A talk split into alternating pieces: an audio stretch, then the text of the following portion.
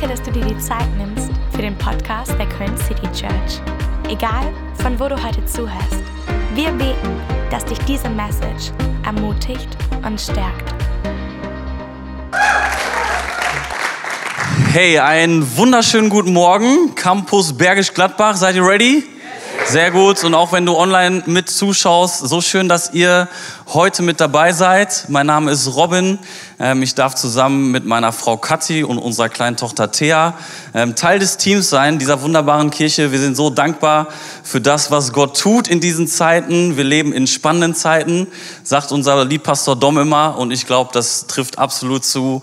Ähm, aber wir sehen immer wieder die Hand Gottes einfach, wie er Wunder tut ähm, im Leben von Menschen und wie er wirklich mitten unter uns ist. Und wir befinden uns als Kirche in der Predigtserie Family Values. Dreh mal zu deinem Nachbarn um, High Five und sag Family Values.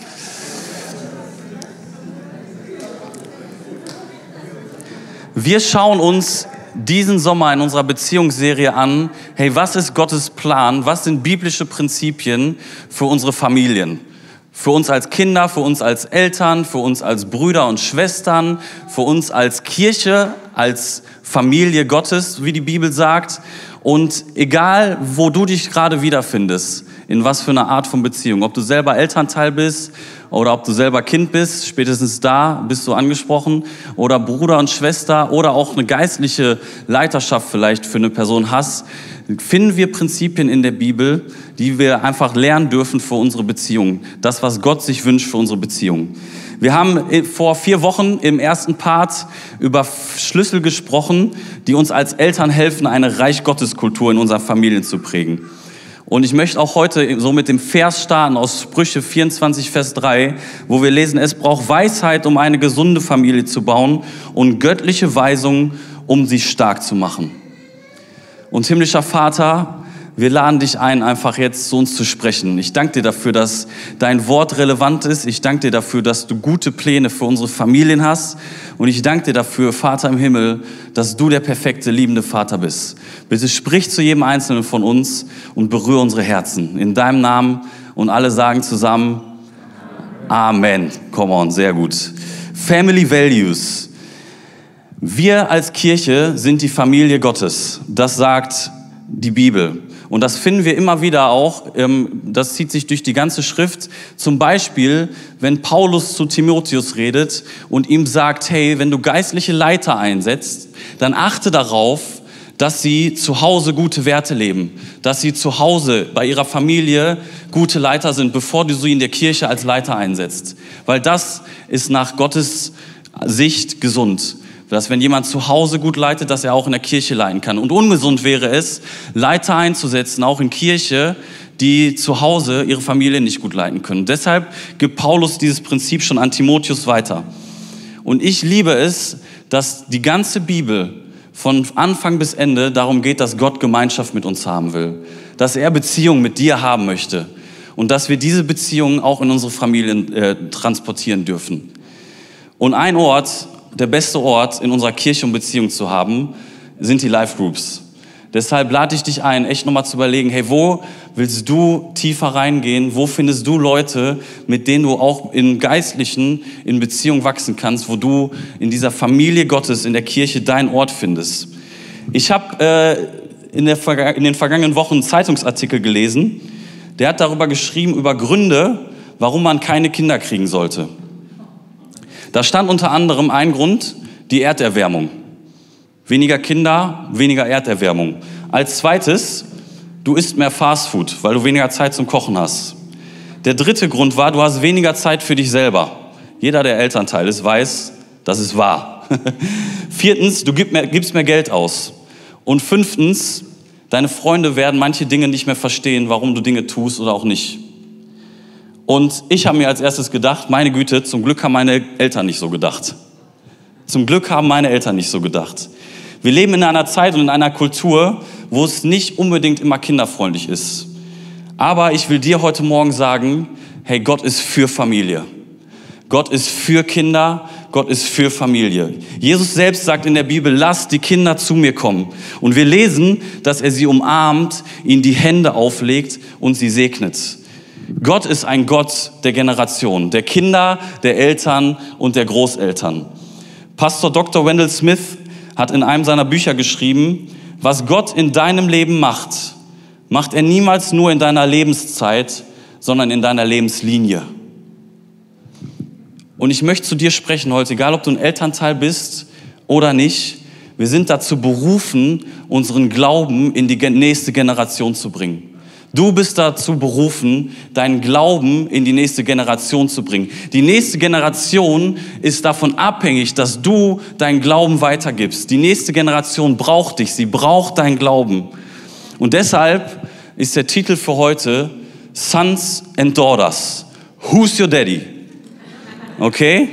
Und ich habe mir gedacht, wir gucken ganz kurz, wer heute alles da ist. Und deshalb bei drei dürfen alle Sons, alle Söhne gleich ganz kurz mit einem großen Au antworten und die Daughters gleich mit einem Wuhu. Okay, bisschen Klischee muss sein. Alles klar?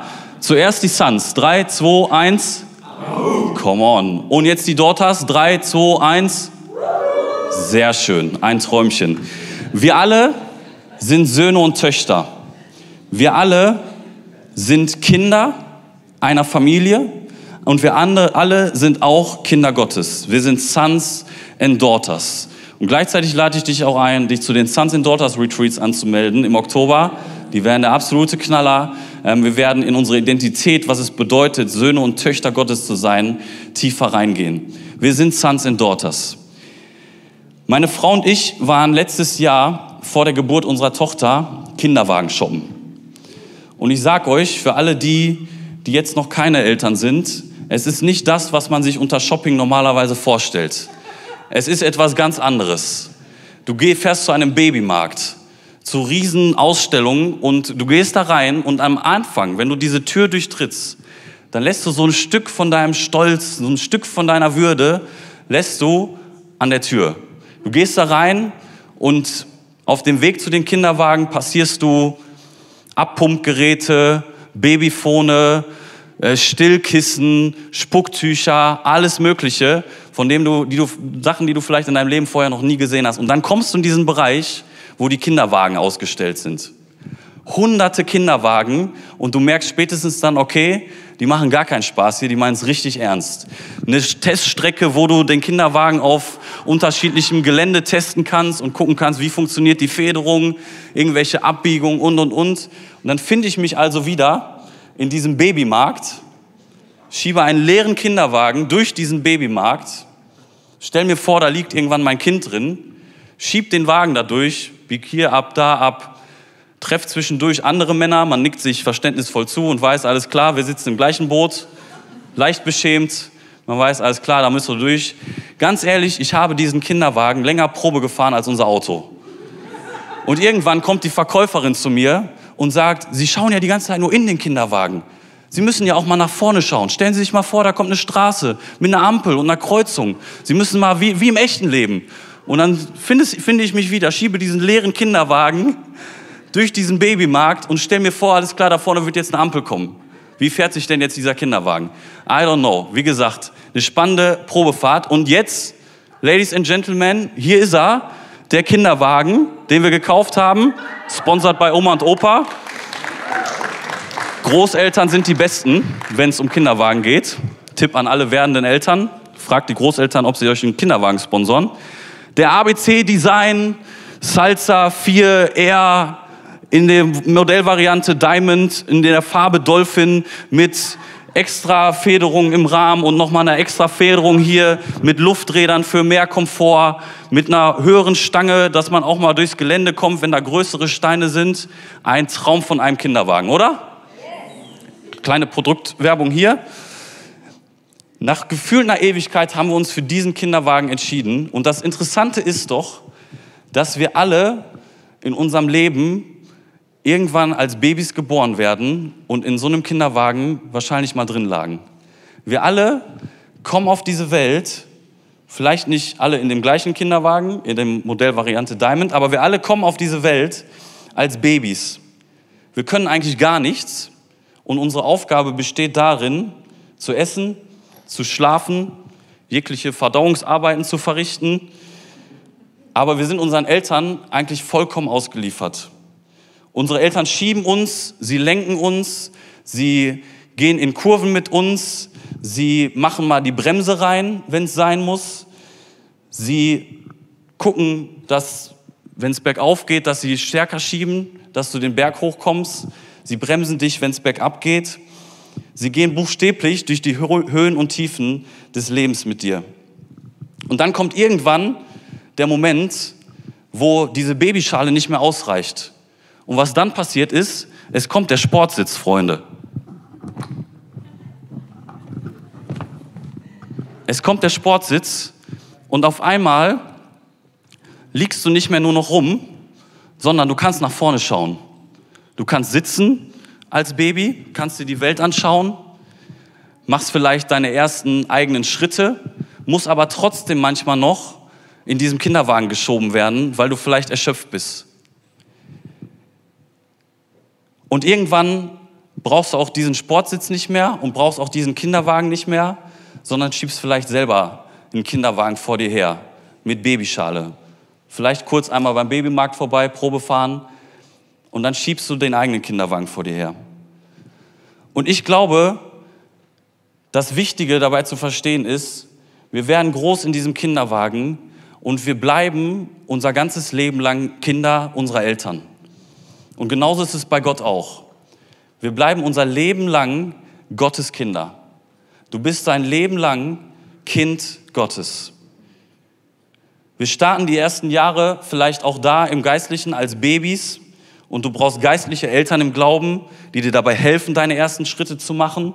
Und dann wirst du irgendwann Teenie, fängst vielleicht an, Dinge zu hinterfragen, zu rebellieren, was völlig normal ist, was völlig okay ist. Und dann wirst du irgendwann erwachsen und bist selbstständig. Und dann wirst du vielleicht für jemand anderes auch geistlich verantwortlich und geistlicher Vater, geistliche Mutter. Aber wir bleiben immer Gottes Kinder.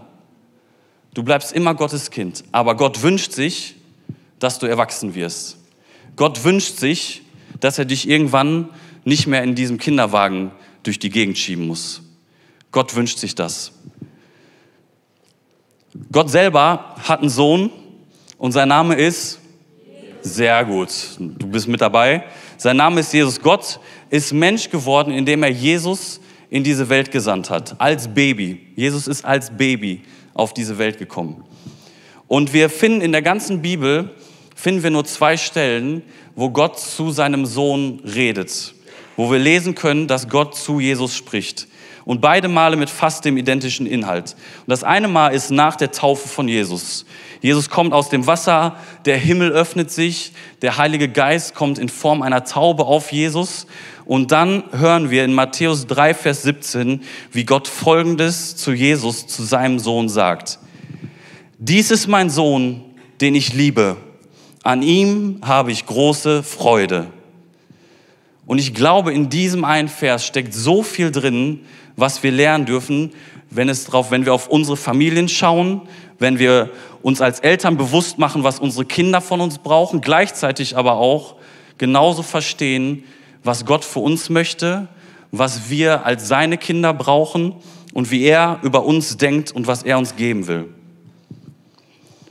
Und der erste Teil von diesem Vers ist, dies ist mein Sohn dies ist mein Sohn. Das Erste, was es braucht in unseren Familien, was wir als Sons and Daughters verstehen müssen, ist, dass wir angenommen sind. Der erste Punkt ist Annahme. Das, was Gott zu seinem Sohn sagt, ist, dies ist mein Sohn. In 2. Korinther 6, Vers 18 lesen wir, ich werde euer Vater sein und ihr werdet meine Söhne und Töchter sein, spricht der Herr, der Allmächtige. Jedes Kind wünscht sich, dazu zu gehören seine Identität im Kontext der Familie zu erkennen, keine Angst zu haben, zu versagen oder Fehler zu machen, weil es bedingungslos geliebt und akzeptiert ist. Hey, und ich will dir heute Morgen sagen, Gott nimmt dich an. Gott nimmt dich an, so wie du bist. Gott liebt dich. Gott liebt dich, so wie du bist. Aber er liebt dich zu sehr, um dich zu lassen, so wie du bist. Gott liebt dich, aber er liebt dich zu sehr, um dich zu lassen, so wie du bist. Wenn ich Geburtstag habe, und das kommt ungefähr einmal im Jahr vor, gefühlt werden die Abstände dazwischen kürzer, aber das kommt einmal im Jahr vor, dann wissen die Leute, die mich gut kennen, dass sie mir eine Sache unter keinen Umständen zum Geburtstag wünschen dürfen. Und zwar, bleib so, wie du bist. Bleib so, wie du bist. Weil ganz ehrlich, ich will nicht so bleiben, wie ich bin. Ich will nicht so bleiben, wie ich jetzt gerade bin. Ich will ein besserer Ehemann werden, als ich gerade bin im nächsten Jahr. Ich will ein, ein besserer Vater werden, als ich gerade bin im nächsten Jahr. Ich will ein besserer Leiter werden, als ich gerade bin in diesem Jahr. Ich will ein besserer Freund werden. Ich will besser werden. Warum? Weil ich glaube, dass Gott das Beste für uns gegeben hat und das Beste in uns hineingelegt hat und dass das Beste erst noch vor uns liegt und nicht jetzt gerade schon da ist. Deshalb, ich will nicht so bleiben, wie ich bin. Ich will nicht so bleiben, wie ich bin. Ganz ehrlich, wenn du merkst, hey, Robin ist genauso wie letztes Jahr, komm zu mir, sag's mir, weil ich glaube, dann habe ich ein Problem mit meinem Glaubensleben gerade. Weil dann ist Gott nicht am Werk. Weil ich glaube, wenn Gott am Werk ist, dann wachsen, dann werden wir als Kinder Gottes, als Söhne und Töchter Stück für Stück erwachsener werden. Wir werden Stück und Stück, Stück mehr in unsere Berufung reinkommen. Ich will nicht so bleiben wie letztes Jahr. Ich will nicht so sein wie letztes Jahr. Wisst ihr, wer, das, wer der gleiche ist wie letztes Jahr? Gott. Weil Gott ist der gleiche, gestern, heute und in alle Ewigkeit. Und warum? Weil er perfekt ist. Weil Gott perfekt ist. Weil er ohne Sünde ist. Weil er ohne Fehler ist. Und weil ich es nicht bin. Ich bin nicht perfekt und deshalb will ich nicht so bleiben, wie ich bin. Aber ich bin happy mit dem, wo ich gerade bin und mit dem, was ich habe und mit dem, wer ich gerade bin. Ich bin happy damit. Aber ich weiß, hey Gott, ich will näher an dein Herz. Ich will ein besserer Nachfolger werden. Ich will näher, mehr so werden wie du, Jesus. Ich will, dass du in mir meinen Charakter schleifst, meine Persönlichkeit schleifst. Ich möchte durch dich besser werden. Und ich glaube, das ist eines der göttlichen Prinzipien, die die Bibel, die Gott für uns Menschen hat. Und zwar das Prinzip der Exzellenz. Der Prinzip, das Prinzip der Exzellenz. Gott erwartet nicht, dass du perfekt bist, sondern dass du exzellent bist. Er nimmt dich so an, wie du bist aber er wünscht sich auch, dass du das Beste daraus machst, wer du bist. Der große Unterschied ist, dass bei Perfektion immer Angst dazu kommt. Du musst bei Perfektion, wenn du willst, dass es perfekt ist, wenn du perfekt sein willst, dann musst du Angst haben, Fehler zu machen. Dann musst du die ganze Zeit Angst haben zu versagen. Dann immer, wenn was schief läuft, dann ist es nicht perfekt.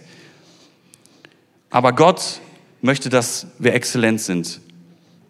Bei Exzellenz ist es anders. Bei Exzellenz führt ein Fehler zu einem Prozess von Verbesserung. Dass du sagst, okay, ich habe hier Fehler. Ich weiß, ich bin nicht perfekt, aber ich will besser werden. Und deshalb ist es nicht schlimm, Fehler zu machen. Schlimm wäre es, zu sagen, okay, ich habe einen Fehler gemacht, aber es ist mir egal. Ich mache halt Fehler. Und wie wichtig ist es, wenn wir uns die Werte in unserer Familie anschauen, dass wir genau dieses Prinzip leben. Hey, ich akzeptiere dich ich nehme, ich schenke dir Annahme, so wie du bist, mit deinen Fehlern. Wie wichtig ist es, dass wir als Eltern unseren Kindern zeigen, hey, du brauchst keine Angst haben, Fehler zu machen. Du brauchst keine Angst haben zu versagen. Wir lieben dich. Ich als dein Vater, als deine Mutter, ich liebe dich. Ich liebe dich, trotzdem du diese Fehler gemacht hast. Und weißt du was? Mama und Papa machen auch manchmal Fehler. Aber wir schauen zusammen, wie wir besser werden können. Und ich glaube auch als Kinder, egal ob wir gerade 10, 20, 30, 40, 50 Jahre alt sind, es ist wichtig zu wissen, hey, ich mache Fehler, ich kann das zugeben und mich entschuldigen. Und ich weiß auch, meine Eltern machen auch manchmal Fehler. Und übrigens genau deshalb, weil es ein göttliches Prinzip ist, ist es auch ein Prinzip, was wir in der Familie Gottes in unserer Kirche leben, in jedem Team. Hey, es ist okay, Fehler zu machen. Wir schauen, wie wir es besser machen können. Hey, ich weiß, ich habe hier Fehler, ich habe Charakterschwächen, aber dann zu sagen, okay, so bin ich halt, das ist halt meine Identität. Ich bin halt, ich habe halt Fehler, ich habe halt diese Fehler. Ich glaube, das ist das, wo Gott sich wünscht, dass du einen Step da rausgehst und sagst, okay, ich gehe diese Sachen an. Ich werde mir dessen, diesen, dieser Sachen bewusst. Und ich weiß nicht, wie es dir gerade vielleicht geht. Und vielleicht denkst du gerade, eigentlich denke ich schon, dass ich ein Fehler bin. Oder ob du eine schwierige Kindheit hattest und deine Fehler vielleicht zu deiner Identität geworden sind dann will ich dir heute Morgen sagen, Gott spricht zu dir, du bist kein Fehler. Ich nehme dich an, so wie du bist. Ich liebe dich von ganzem Herzen. Du bist mein Sohn, meine Tochter. die Tochter, Kind des Allerhöchsten, des allmächtigen Gottes. Und weißt du, was dann passiert? Und das ist der Hammer. Und jetzt kommt's. Bei Gott wird Exzellenz zur Perfektion. Bei Gott wird Exzellenz zur Perfektion. In Gottes Augen bist du perfekt. In Gottes Augen bist du perfekt. Obwohl wir Fehler und Schwächen haben und Sünde auch immer wieder in unser Leben kommt, kannst du es annehmen, dass Gott dich perfekt sieht in seinen Augen. Du bist geschaffen im Ebenbild Gottes. Und deshalb will ich dich einladen, diese Identität heute vielleicht zum ersten Mal oder wieder ganz neu für dich anzunehmen. Du bist ein Kind, ein Sohn, eine Tochter des allmächtigen Gottes. Amen. Irgendwer, der dankbar ist dafür heute Morgen? Sehr gut. In Galater 4 lesen wir in den Versen 6 und 7, weil ihr nun seine Kinder seid, Herr, und genau das ist das, was passiert, wenn du es annimmst für dich, wenn du sagst, alles klar, ich nehme diese Identität als Kind Gottes an. Weil ihr, dann bist du ein Kind Gottes. Weil ihr nun seine Kinder seid. Und dann kommt Folgendes. Hat Gott euch den Geist seines Sohnes ins Herz gegeben. Jetzt können wir zu Gott kommen und zu ihm sagen, aber lieber Vater.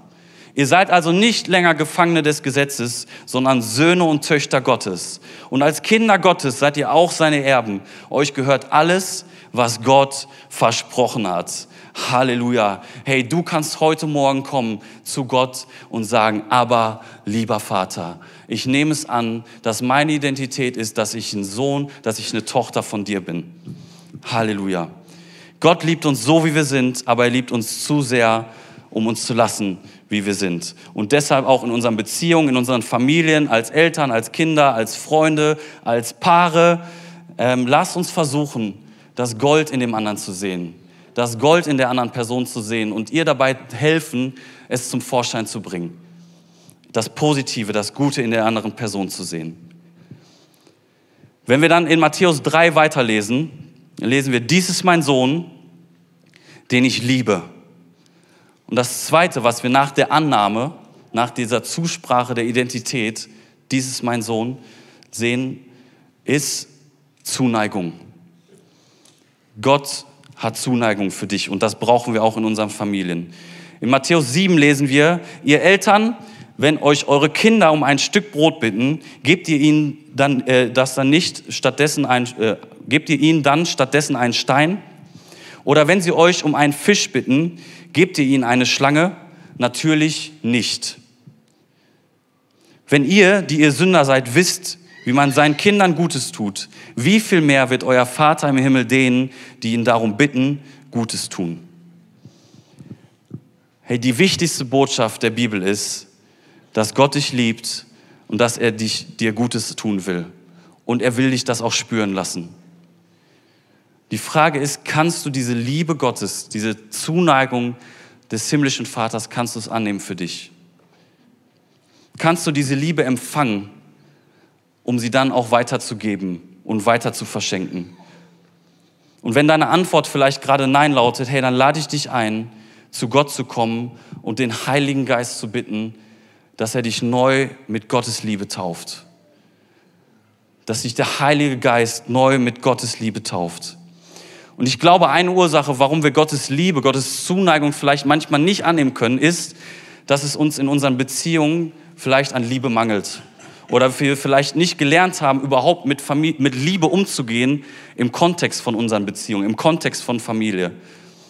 Und wir haben gerade über Perfektion gesprochen und es ist kein Geheimnis, dass niemand von uns perfekt ist, auch nicht unsere Eltern. Aber Fakt ist, dass Eltern die Realität für ihre Kinder definieren.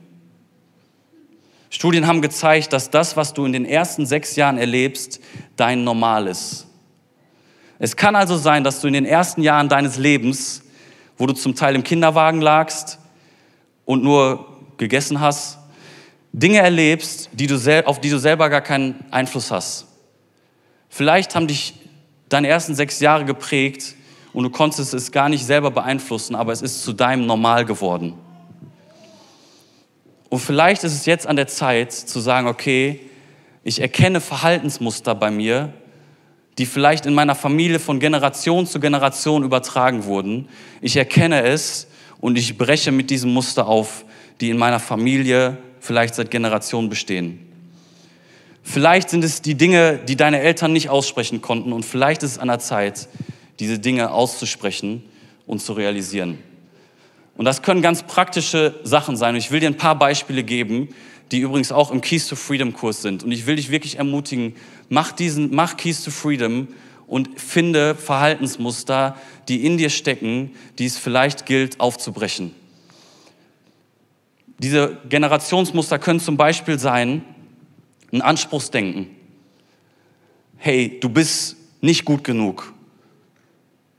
Gewisse Privilegien musst du dir erst verdienen. Und das führt ganz oft bei uns zu einem, okay, ich bin das, was ich tue. Und ich will, dass das, was ich tue, gesehen wird von anderen. Ein, zweiter, ein zweites Verhaltensmuster kann, können ungesundes Verhältnis zum Essen sein. Heutzutage sind schon Mädchen im Alter von sechs Jahren einem, sich einem Schlankheitsideal bewusst. Studien haben gezeigt, dass 60 Prozent, 60 Prozent der zehnjährigen Mädchen und 80 Prozent der 17-jährigen Mädchen unabhängig voneinander angeben, dass sie zu dick sind. Fast die Hälfte der Mädchen im Alter von 13 bis 17 wünscht sich, so dünn zu sein wie die Topmodels. Das kann ein Verhaltensmuster sein, was bei dir, was auf dich übertragen wurde, was für dich normal ist und was nicht gesund ist. Das dritte ist Untreue oder Scheidung. Es kann sein, dass du das in deinem Leben erlebt hast, dass du es bei deinen Eltern erlebt hast, aber es ist nichts, was du für dich annehmen musst. Es ist ein Verhaltensmuster, was du durchbrechen darfst. Das vierte ist, es kann, kann emotionale Instabilität sein oder dass du gar keine Verbindung zu deinen eigenen Emotionen aufbauen kannst. Und ich meine, emotionale Gesundheit, mentale Gesundheit, hey, das ist so ein akutes Thema in unserer Gesellschaft. Und ich glaube, wir müssen erkennen, wenn es uns emotional nicht gesund geht. Und das fünfte Verhaltensmuster sind, ist ein fehlender Ausdruck von Liebe und Zuneigung. Und ich glaube, es ist in unseren Familien so, so wichtig, dass wir klare Werte haben, dass wir verstehen, dass das nicht Regeln sind, die jemand einfach uns nur vorsetzt, sondern dass es aus einer Liebe, aus gesunden Werten geben Eltern ihren Kindern Regeln. Und dass es auf einer Basis von Liebe und Zuneigung passiert. Und der erste Schritt, wenn du so ein Verhaltensmuster, dir über Verhaltensmuster Gedanken machst, dann ist es, dass du sie erkennst. Dass du dir bewusst machst, okay, was habe ich vielleicht an mir, was ich durchbrechen darf. Und es kann sein, dass wenn du dich nie mit diesen Mustern auseinandersetzt, dass du die Gelegenheit verpasst, den Sieg darüber zu erleben. Und deshalb will ich dir heute zusprechen, hey, Gott liebt dich. Und das ist auch der Grund, warum Gott uns Gebote und Regeln gibt. Er will diese Gebote, diese Regeln uns ins Herz schreiben. Die Basis davon ist eine Liebe und Zuneigung. Wir brauchen Annahme, wir brauchen Zuneigung. Und das Dritte, was wir in Matthäus 3, Vers 17 lesen, ist, dass Gott über seinen Sohn sagt, an ihm habe ich große Freude. Das Dritte ist Bestätigung hey, Gott freut sich über dich. Gott freut sich über dich. Das sind gute Nachrichten heute Morgen. Gott sieht dich, er schaut dich an, er liebt dich und er freut sich über dich. Er freut sich über das, was er sieht. Wichtig ist, glaube ich, dass wir in unseren Familien die Freude zueinander auch immer zum Ausdruck bringen. Und vielleicht ist genau das dieses Verhaltensmuster in deiner Familie, was du durchbrechen darfst. Dass gute Dinge, die gedacht werden, nie ausgesprochen werden. Hey, wenn dich etwas freut, wenn du irgendetwas siehst, was du wertschätzt, dann sprich es aus. Sprich es in das Leben dieser Person hinein. Auch wenn du diese Person jeden Tag siehst. Sprich es aus. Hör niemals auf. Und ich denke mir so, hey, was für ein besserer Ort könnte diese Welt sein, wenn wir anfangen, uns auf die positiven Dinge zu konzentrieren im anderen als auf die negativen Dinge. Stell dir das mal vor. Stell dir das mal vor, was alles möglich wäre, wenn wir das Positive im anderen sehen und zum Vorschein bringen. Wir würden Familien erleben, die zusammen strahlen, die zusammen sich wertschätzen, die erkennen, was Gutes ist in dem anderen. Wir könnten Politiker erleben, die sich gegenseitig wertschätzen, obwohl sie in einer anderen Partei sind. Ich glaube, unsere Welt unsere Städte, unsere Kirche, unsere Familien wären ein besserer Ort, wenn wir uns gegenseitig bestätigen, wertschätzen. Wenn wir nie aufhören, uns gegenseitig diese Liebe zuzusprechen. In Deutschland sagen wir so oft, hey, nicht meckern ist Lob genug. Und ich glaube, es ist einfach eine Lüge.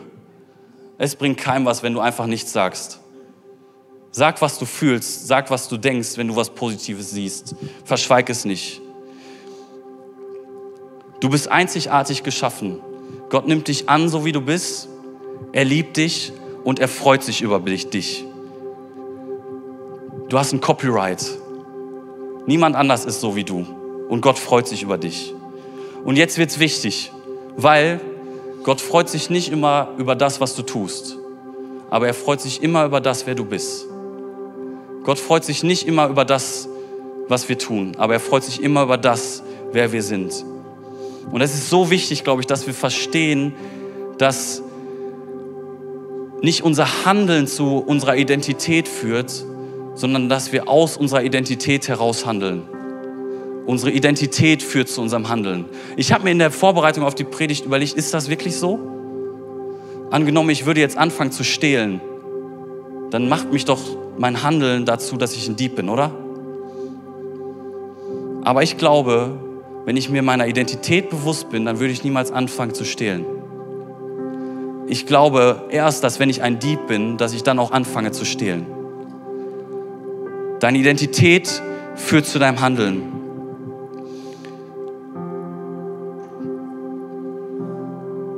Und deshalb ist es, glaube ich, so wichtig, dass wenn wir merken, hey, Sünde kommt in unser Leben, wir machen Fehler, dass wir nicht nur schauen, okay, wie kann ich das nicht mehr tun? Was kann ich mir für Regeln auf, aufdrücken, um das nicht mehr zu tun? Sondern dass wir an die Wurzel des Problems gehen. Hey, woher kommt das?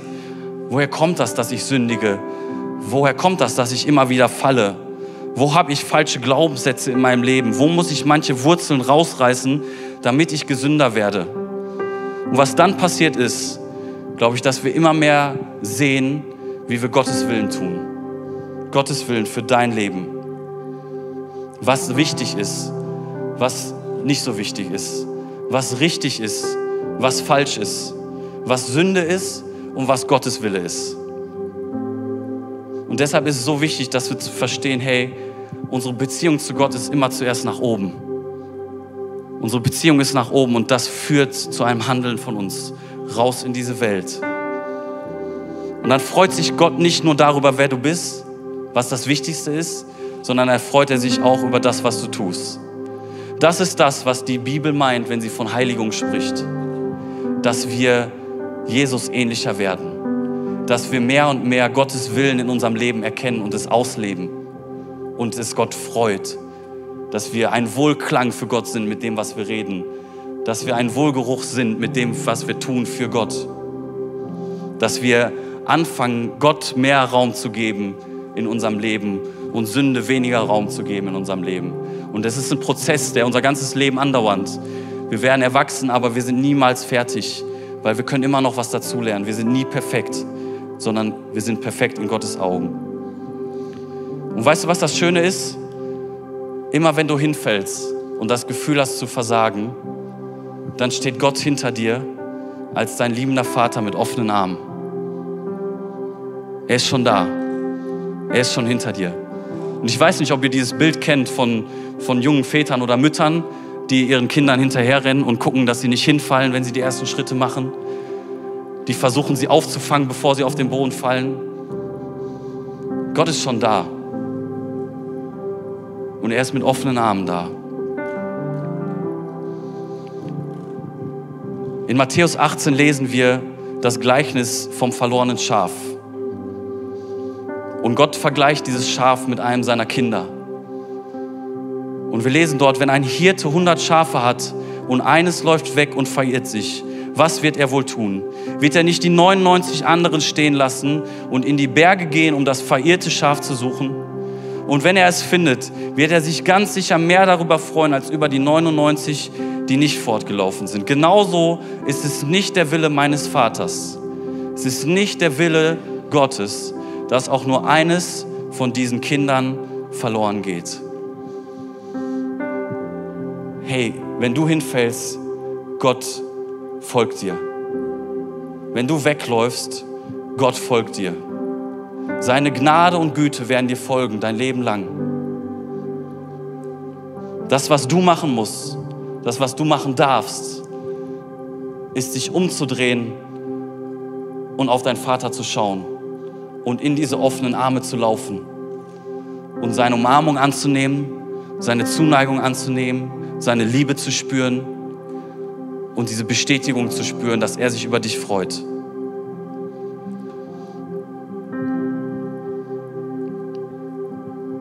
Die Arme des Vaters sind offen und du darfst zu ihm kommen. Vielleicht können wir kurz zusammen aufstehen. Matthäus 3, Vers 17. Dies ist mein Sohn, den ich liebe und an dem ich große Freude habe. Und ich will dir zusprechen heute Morgen, Gott sagt das zu dir. Dadurch, dass Jesus ans Kreuz gegangen ist und am dritten Tag auferstanden ist, darfst du deinen Namen an Jesus Stelle einsetzen. Jesus ist für, Jesus ist für dich gestorben. Deshalb sagt Gott jetzt über dich, dies ist mein Sohn, dies ist meine Tochter, den ich liebe, an ihm habe ich große Freude. Und ich will dich einladen, einen kurzen Moment zu nehmen und deinen Namen da einzusetzen. Dies ist Dirk. Dies ist Natanja, die ich liebe. An ihr habe ich große Freude.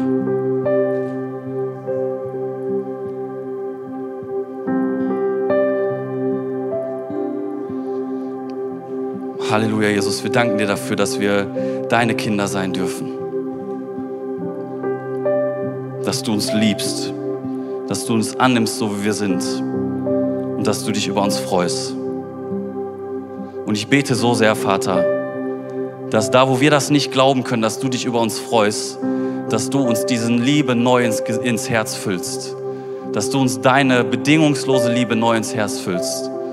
Dass wir verstehen, dass wir zuerst von dir geliebt sind. Dass unsere Identität darin liegt, dass wir ein Sohn und eine Tochter von dir sind. Und deshalb wollen wir gemeinsam das Vaterunser beten. Wir wollen zu unserem himmlischen Vater kommen, zu ihm beten. Und deshalb, da wo du bist, darfst du mit mir zusammen beten. Vater unser im Himmel, geheiligt werde dein Name, dein Reich komme, dein Wille geschehe, wie im Himmel, so auf Erden. Unser tägliches Brot gib uns heute und vergib uns unsere Schuld, wie auch wir vergeben unseren Schuldigern und führe uns nicht in Versuchung, sondern erlöse uns von dem Bösen. Denn dein ist das Reich und die Kraft und die Herrlichkeit in Ewigkeit. Denn dein ist das Reich und die Kraft und die Herrlichkeit in Ewigkeit. Und wir sagen als Kirche zusammen Amen. Wir sagen als Söhne und Töchter Gottes zusammen Amen in seinem Namen. Gott steht hinter dir mit offenen Armen. Und ich will dich einladen, wenn du diese Identität als Kind Gottes annehmen willst, der seinen Sohn für dich gegeben hat am Kreuz, damit du frei sein kannst, damit dein Weg in die Ewigkeit frei ist, das heute zum ersten Mal anzunehmen. Oder du findest dich gerade auf dem Weg, dass du jahrelang vielleicht von Gott weggerannt bist und das verlorene Schaf bist, hey, dann will ich dir zusprechen, du kannst dich heute entscheiden, umzukehren und in die Arme des Vaters zu laufen, dich von ihm umarmen lassen. Gott spricht, komm, komm zu mir, ich bin der perfekte Vater. Und Jesus, ich danke dir für jeden Einzelnen, der heute da ist, der dich vielleicht noch nicht kennt. Ich danke dir dafür, dass es kein Zufall ist und dass du einen perfekten Plan für die Person hast und für ihr Leben. Und ich bete, Jesus, dass wir heute erleben, was es bedeutet, in dir errettet zu sein. Und wenn du das gerade bist und sagst, ja, ich will Jesus zu meinem Retter machen, zum Herrn meines Lebens machen, ich will Jesus zu dem Erlöser meines Herzens machen, dann lade ich dich ein, mit mir gleich gemeinsam das Gebet der Lebensübergabe mit Jesus, an Jesus zu sprechen. Deshalb will ich dich ganz kurz fragen, hey, wer ist heute hier? Bist du heute hier und sagst, ja, Jesus, ich brauche dich, bitte rette mich. Dann darfst du ganz kurz einfach deine Hand aufs Herz legen. Denn das ist das, wo deine Identität herkommt. Vielen Dank. Deine Identität ist ein Kind Gottes zu sein. Dankeschön hier vorne. Yes. Und deshalb wollen wir alle zusammen neu beten und auch als Kirche beten, zusammen mit den Leuten, die sich heute zum ersten Mal entschieden haben oder zum wiederholten Mal. Wir wollen zusammen beten. Jesus, heute gebe ich dir mein Leben. Ich entscheide mich, dich als meinen Retter und Herrn anzunehmen. Vergib mir meine Fehler und Schuld. Ich möchte dir nachfolgen alle Tage meines Lebens. Halleluja. Amen. Als Köln City Church haben den Traum, unsere Stadt mit der Liebe Gottes zu verändern. Wenn du dich weiter mit uns connecten willst, dann nutzt doch unsere Website citychurch.köln oder schau auf unserer Facebook- oder Instagram-Seite Köln City Church vorbei.